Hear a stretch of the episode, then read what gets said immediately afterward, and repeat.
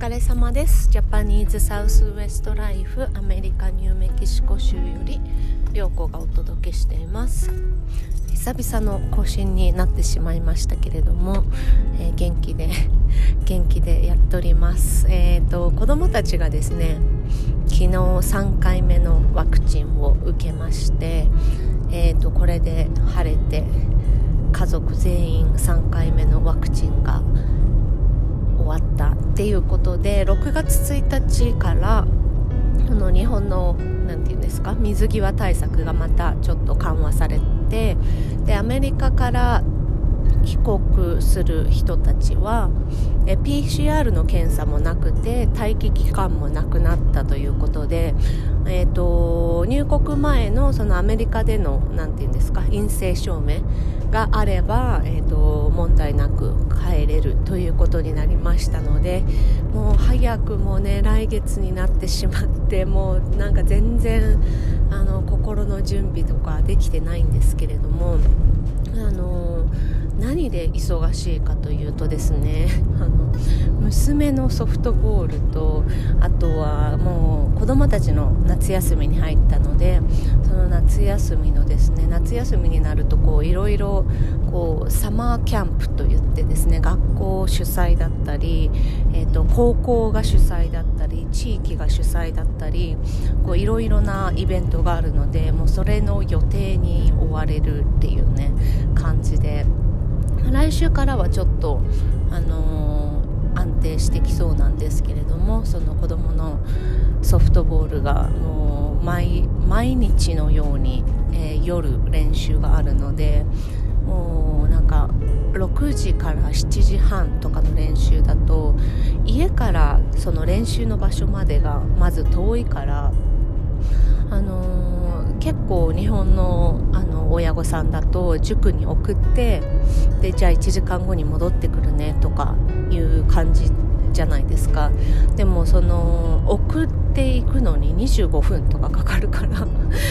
送っていって帰ってきたらもう帰りの時間みたいになっちゃうので結局そこで待ってるっていうことが発生してですね。そうするともう何もできなくて。でもちろん夕飯を作る時間とかもないから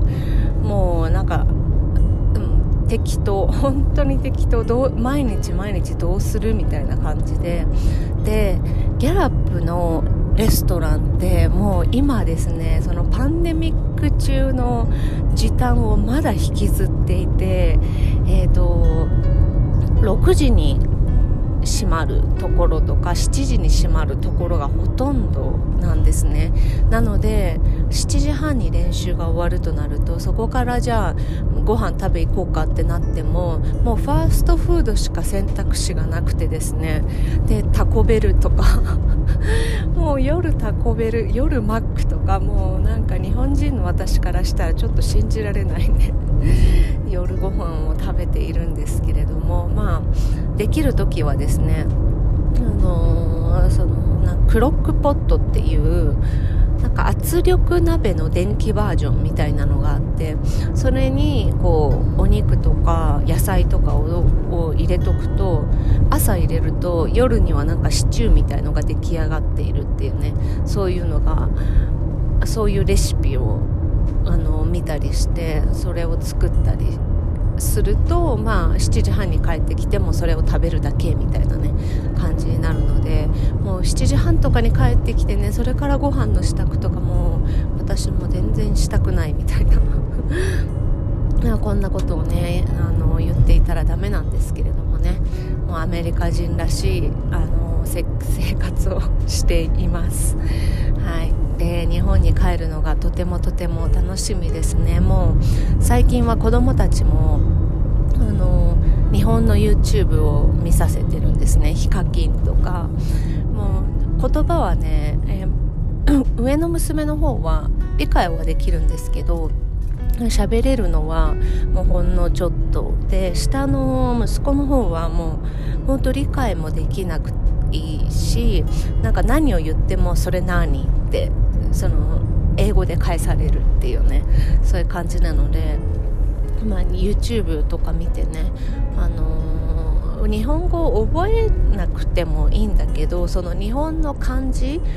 にやっぱり慣れておくとこうなんか違和感がなく生活ができるかななんて思ってヒカキンの YouTube を見てであのクレーンゲームとかガチャポンの 動画を見てですねあここ行きたいあそこ行きたいって言って なんか見せてよかったのか悪かったのかよく分かりませんけれどもそんな感じになってます。えっと仕事の方は、まあ、相変わらず相変わらず忙しいんですけれども少し落ち着いてきまして、まあ、多分次の波は8月だろうなっていう感じなのであの帰国前のね1ヶ月ちょっともうがむしゃらにこう仕入れをしたりしてあの終わらせる感じなんですけれどももう皆さんね早い人はインディアンマーケット8月のインディアンマーケットの準備に入ってるっていう感じでまあそうですね。8月どうなるか分かりませんけれども、えー、それと同時に私の旦那のスティーブの選挙活動が始まりまして、えーと、サインを用意してですね先週あのその何て言うんですか ホームの自治体でその演説みたいのしてでそこで、えーと、無料のハンバーガーを配ってで今日の夜はですね、あのー、無料のホットドッグをまた違うところの自治体で配るっていうので、まあ、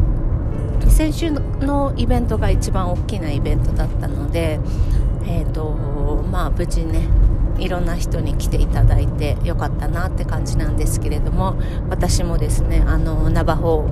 ナバホ族っぽい感じの衣装を着てですねでその日に高校の卒業式があったので、えー、スティーブの甥っ子の高校の卒業式があったのでそこにですね、まあ、スティーブはちょっと忙しかったから私と子供たちで行ってでそのままねそのままの衣装っていうんですかね、えーと、何を着たかというとまあ、上は普通で下があのベルベット生地のスカートの上にコンチョベルトを巻いて であのナジャのネックレスをしてで、えっと、グランマスカーフっていうね花柄のスカーフがあるんですけれどもそれをですね首に巻いて、まあ、日差しも強かったし 日焼け対策ということで首に巻いてその格好をしていたらみんなに「ああ素敵ね」っていうのをすごく言われてですねそんなトラディショナルな格好を、えー、していました。はいそんな感じでもうとにかく今は近況報告だけなんですけれどもまた少し時間が空いたらですねあのいろんな何て言うんですかもうちょっとためになる情報を発信していきたいと思います。えー、相変わらずえー、アメリカのインフレは続いていてで昨日ですねガソリンの値段が過去最高ニューメキシコ州の平均が過去最高になったんですね。で今までは、えーとまあ2、2, ドル2ドル85セントとかは1ガロンっていうのが、えーと、単位なので1ガロンがなんか2.5リットルとかそんな感じだったと思うんですけれどもで、えーと2.8ドルとかだったんですけれども、えー、昨日の平均がですね、えーと、4.5ドルになっていましてでカリフォルニアなんかはもう平均が6.5ドルとかなのでもうガソリンの値段だけで見るとそのパンデミック前に比べて、えーとまあ、パンデミック中もガソリンの値段はひど低かったので、えーとまあ、2年前とかに比べるとガソリンの値段だけでいくと単純に3倍とかになってるんですね。なのでまあ、もちろん物流のコストもかかってくるからそれに加えてそのサプライチェーンの問題があってこう物資が十分にまだ供給できてませんっていうのがあってでそれが一番顕著なのがその赤ちゃん用の粉ミルクが今本当に店頭にどこにもなくてですねそれが結構今アメリカでは社会問題になっているぐらいあの今は粉ミルク 不足がアメリカでははじ、えーと、すごい真っ只中っていうの感じでで他うんとサプライチェーンで実際にあのー、何ていうのかな影響を受けている日用品っていうのはそこまで思い浮かばないんですけれどもこう例えばお水とかあとはティッシュとかこう大きなコストコとかに行くとたまに1人1個までとか1人2個までとかそういう風に張り紙が貼ってあったりするので、まあ、それはやっぱりサプライチェーンがうまく機能してないからあのいっぱい買ってもらったら困りますよっていうことだと思うんですね。なので、まあ、そういう感じの状況は続いていてでなんかインフレが収まるようにねいろいろやってますけれども金融政策みたいのね。でもまだまだ全然収まるあの余裕よよよ なんていうの？収まる感じがしないっていうのが、まあ、生活していて感じることですね。あのー、だからなんていうのかな。もう本当に感覚が全然変わってきてますね。にあのご飯を普通に食べてももう50ドルとかで収まることが全然なくて。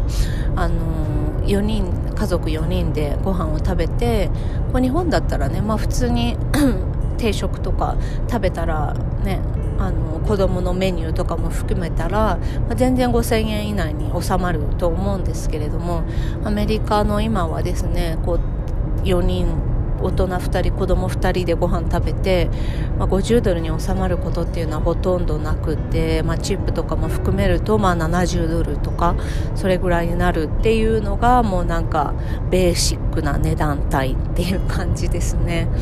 えーと、ウォルマートなんかでも平均最低時給があのもう人がとにかく足りないからあの高くても雇いますみたいな感じのところが多いので平均時給15ドルからみたいなまあ、普通に100円換算にすると、えっと、1500円ですけれども今ね円が安いからもっともっと高いと思いますけれども、まあ、そんな感じの今がまだまだ続いているそれで収まる気配はないっていう感じです。はいというわけでまた